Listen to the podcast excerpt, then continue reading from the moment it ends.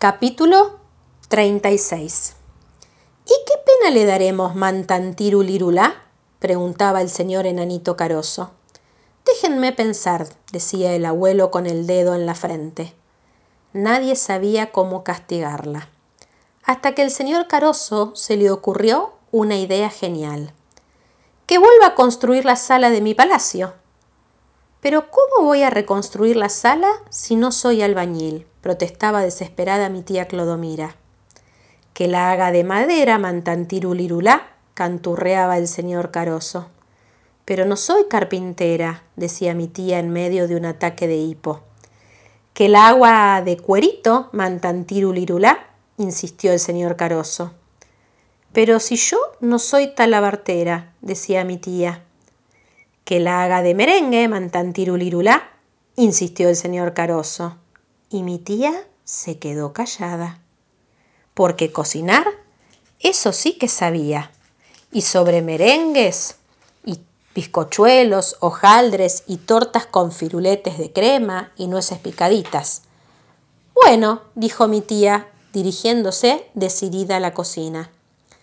Pero como no, nos dio miedo de que la rompiera, le trasladamos varios calentadores y los ingredientes al jardín. Y así, poco a poco, con mucha paciencia y habilidad, mi tía Clodomira empezó a reconstruir la sala, espantando a paraguasos a los curiosos que querían probarla cada rato. Preparó enormes ladrillos de bizcochuelo y con ellos alzó las paredes. Unió los ladrillos de más está decirlo, con dulce de leche espeso. Las paredes, las paredes quedaron perfectas y todo el mundo aplaudió. No aplaudan todavía, que falta mucho, dijo mi tía.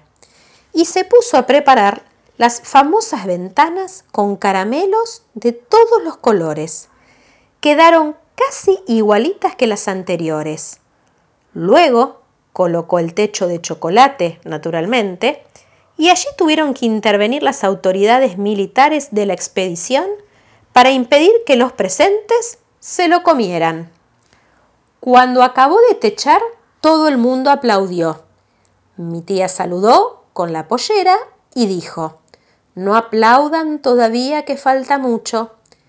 Y se puso a pintar las paredes con azúcar blanquísima todos aplaudieron de nuevo, pero mi tía advirtió, no aplaudan todavía que faltan detalles de terminación. Y salpicó artísticamente con grajeas las paredes recién blanqueadas. Entonces sí, mi tía Clodomira, secándose la frente con el delantal y muerta de cansancio, recibió con grandes sonrisas la ovación de la multitud.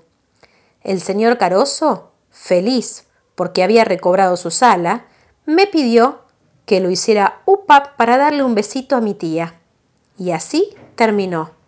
Felizmente para todos, el misterioso caso de la sala desaparecida y el paraguas asesino. Y yo le había ganado la pelota al señor Caroso, porque Dailan Kifki era inocente.